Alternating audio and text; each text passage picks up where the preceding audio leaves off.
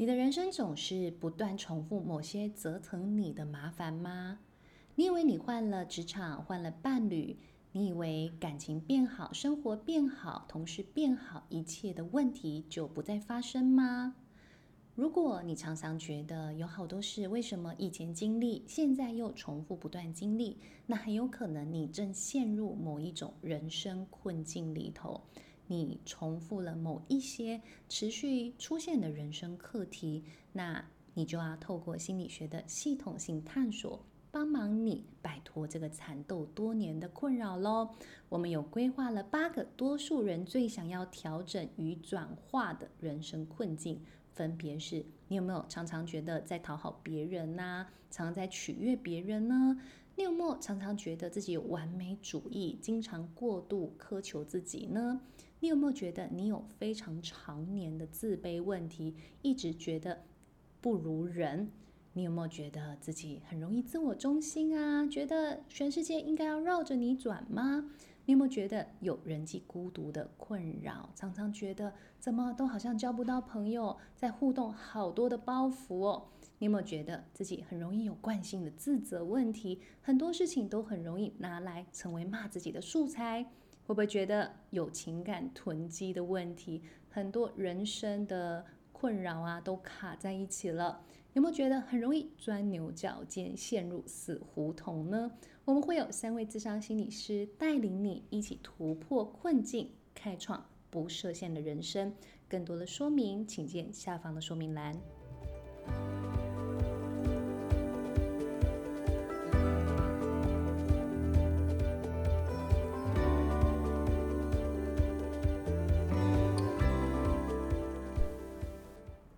你好，欢迎来到吴佩莹的新址宫殿。今天要跟你聊聊一个呃震惊社会的一个重大新闻哈。我不晓得大家有没有最近看的一个比较可怕的新闻哈，是永和的无头尸的那个命案哦，分尸命案。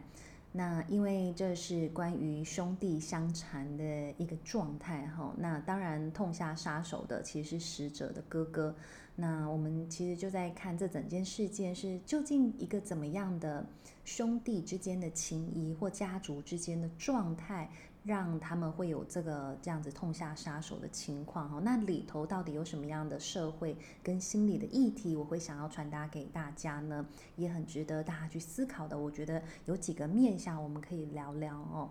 那这整个过程，我相信如果大家有收看新闻的话哈，其实应该新闻真的是连续好几天都在播报。好，那其实就在说的是一个五十四岁的梁姓梁姓的男子，好，他因为。呃，他的朋友都联络不上他，那因为他人缘蛮好的，所以其实蛮多人都会跟他联系。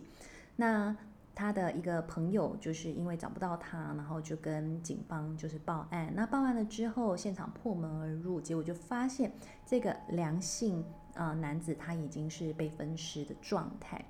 那警察破门而入的时候，其实我觉得那整个画面应该。呃，不太让人不太舒服啦，因为只剩下躯体跟左脚。那当他的哥哥被逮捕的时候，他哥哥是一个呃七十二岁的一个男性哈，所以跟弟弟哦最这个最小的弟弟其实差距将近是二十岁的情况。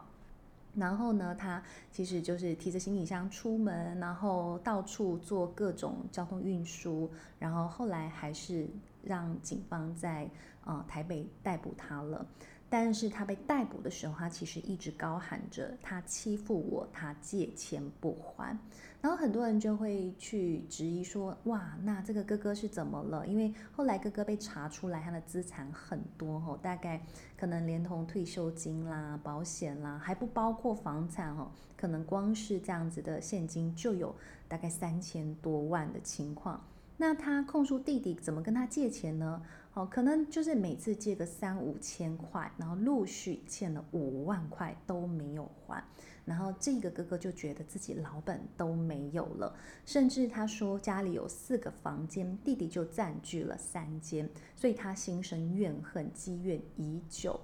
然后他说他呢，明明就是拥有这个房产的人，但他却是啊、只能住在可能家里的厨房旁边、厕所对面一个他觉得最糟糕的房间，哦，那大家听了这一些讯息之后，其实可能就会有很多的问号哈，就会觉得说，到底为什么这样子的情况，他可以有触下杀机的这种强度吗？这个恨意有到这么强吗？哦，那整体来说，其实我在看这个事件的时候，我我觉得其实是很沉重的，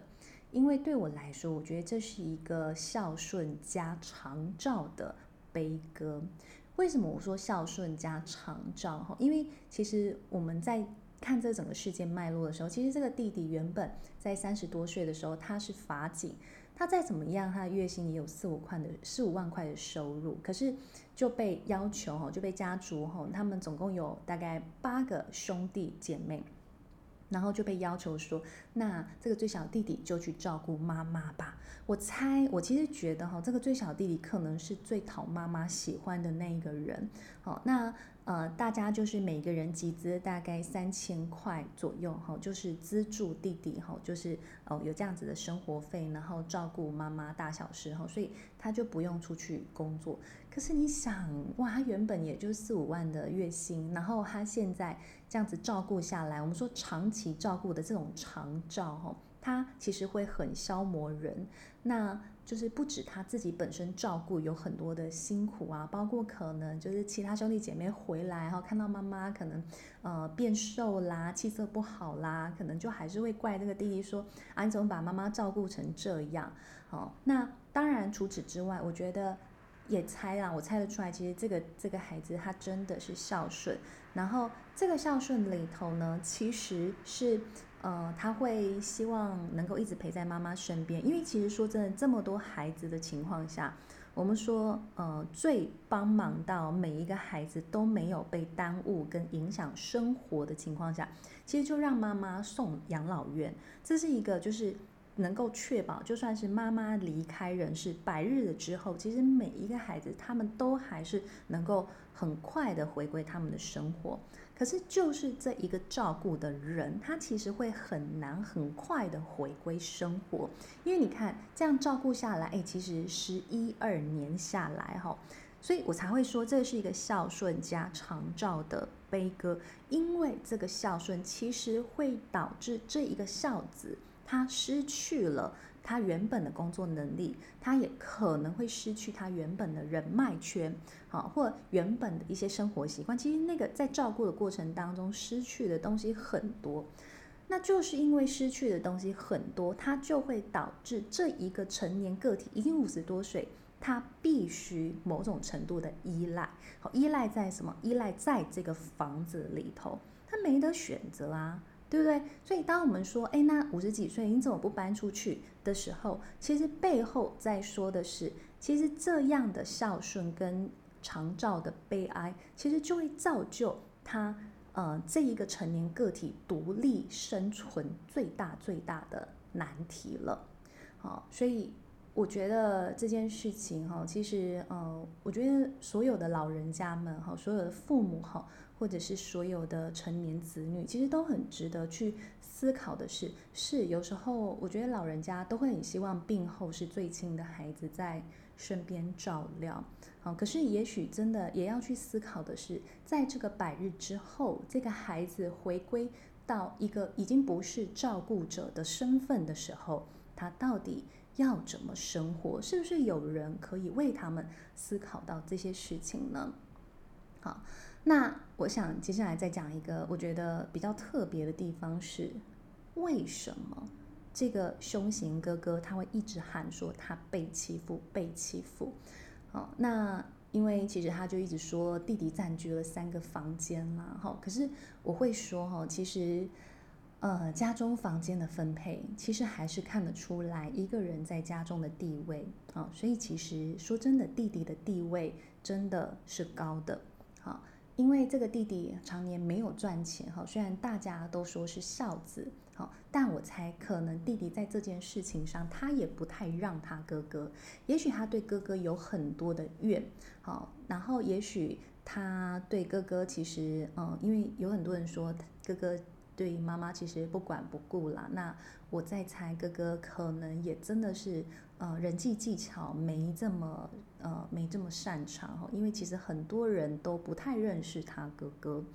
好，那。会不会弟弟的这三间房间，我猜里头可能还有妈妈的房间哈，可能妈妈也有很多的呃东西啦，哈，或者是妈妈的味道啦，哈，或妈妈的记忆等等，都还在这间这些房间里头哦。那因为哥哥很想要把这些房子弄出租，那我猜弟弟可能也很努力的在巩固这些妈妈生活过的记忆哈，所以他其实就会。不太去使用，好，不太愿意让哥哥去使用它，所以这也许是造就了哥哥有很多的愤怒的原因。是为什么我是这个家的呃，就是呃登记人哈，可是我却没有办法去善用这些房间。好，那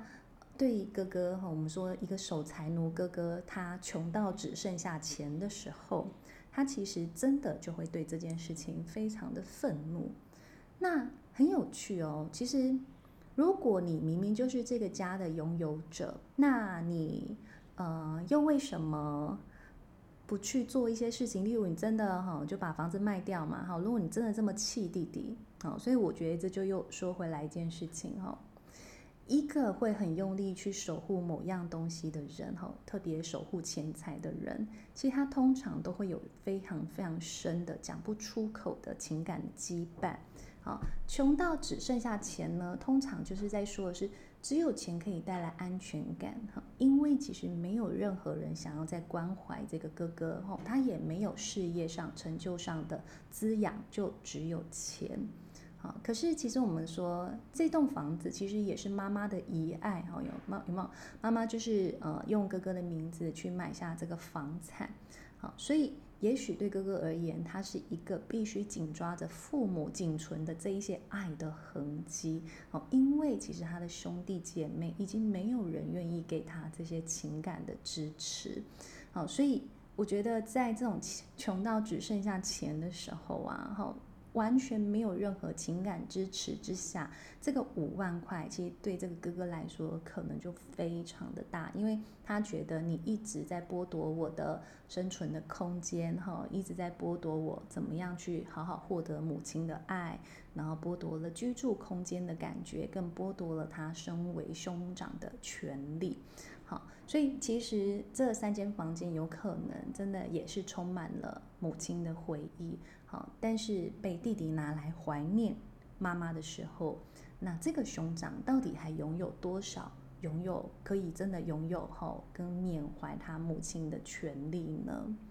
哦，那当然，我觉得也有很多人会觉得说，其实有因就有果嘛。你长兄如果对母亲是不管不顾的情况下，好，造就母亲对那个小儿子的偏爱，其实也在所难免的。可是我就在想的是，他到底是完完全全不管不顾呢，还是他提出来的东西哈，常常会被别人当成空气，是个极度边缘化的存在呢？哈，然后所以他不得不用冷漠来对待他的家人。我猜猜也有可能是有这样子的一个可能性哈。那当然，我其实我我在看这个事件之后，我其实还想到一件事情哈，其实。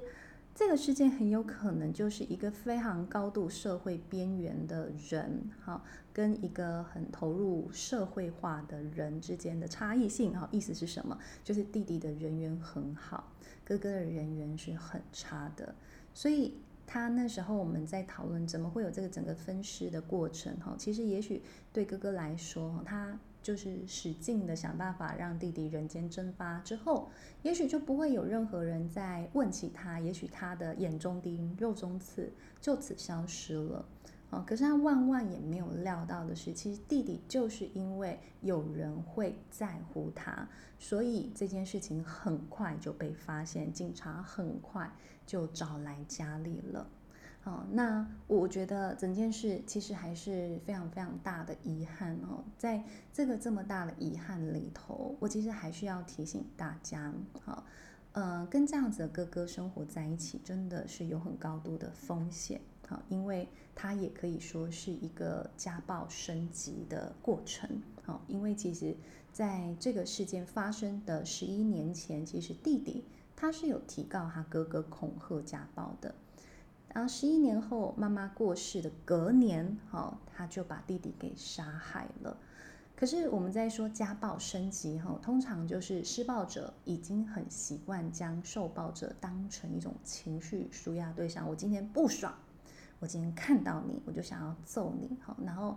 有时候就是原本可能揍一两下，他现在可能觉得不够，他会开始有各种就是身体上跟心理上的凌虐。好，所以其实就是呃，他会透过施暴的过程来增加他对生活的。控制感，好，那我们在这个案例当中哦，其实他就是已经是两个，你真的你们没有什么情感的呃存款，真的，我觉得他们没有了哈。那两个情感早就已经不睦的手足，好，原本你还有共同照顾母亲的理由哈，一个可能就真的是照顾母亲的物质财务面哈，一个就是照顾母亲的身体情绪面，可是当失去了这个。共同目标，哈，或者你也可以说失去了这个挡箭牌跟保护伞之后，其实两方的冲突就会完完全全彰显出来了。而这个时候，弟弟最好可以离开这个家，是这样子的概念，因为其实他风险真的很高，但同样，他也就是孝顺跟长照的悲哀是。这个离开家的过程，他需要有够高的独立性，但是可能这整个家族都还没有思考到这个程度来，哈，所以我觉得这也是提醒大家，我们真的要提早去思考这件事情的部分，好，那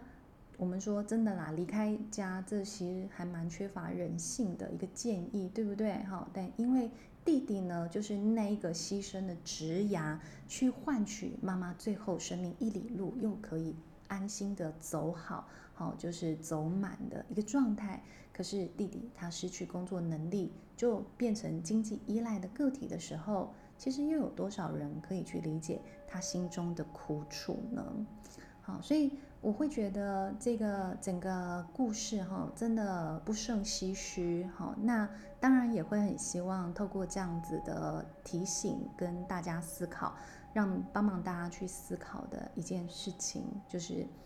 我们能不能去呃，在寻求这样子的照顾的过程当中，特别是老人家哈，在希望孩子能够回到身边来陪伴的时候，也许真的要想想的是。那这个日后孩子他对于他的生活，我们是不是有去为他们思考到呢？哦，那我觉得其实说真的，有很多家庭是很没办法抗拒父母的这样子要求，特别是我们在一个养儿防老的一个社会文化里头，大家都会觉得尽心尽孝哈，就是真的可以呃服侍或者是孝顺父母的时间是不够的，好，是很短暂的，好，但是。当这个长照的时间，而且其实真的医疗又这么发达，有时候我们真的要照顾跟这个医疗救护的时间，可能真的会拉很长。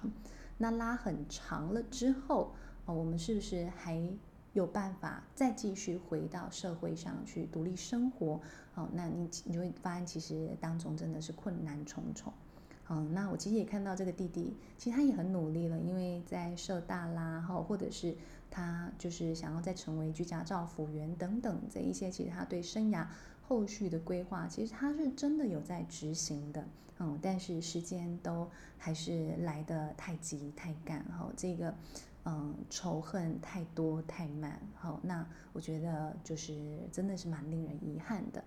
那我也希望大家听完了这一集的 podcast 之后呢，也可以重新去思考一下你自己的家庭关系，好，思考一下你的手足之间的呃情谊啦，去思考一下你的亲子之间的情谊，好，那也许这一集内容的这个思考的面向，也可以帮助到你重新去看待很多的事情喽。好，我想我们今天的分享就到这喽，谢谢你的收听。如果你喜欢我们的内容，都欢迎你可以五星留言哈，也可以请 Chloe 喝咖啡，啊，也可以帮忙我们将 Podcast 分享给有需要的朋友。我们下次见喽，大家拜拜。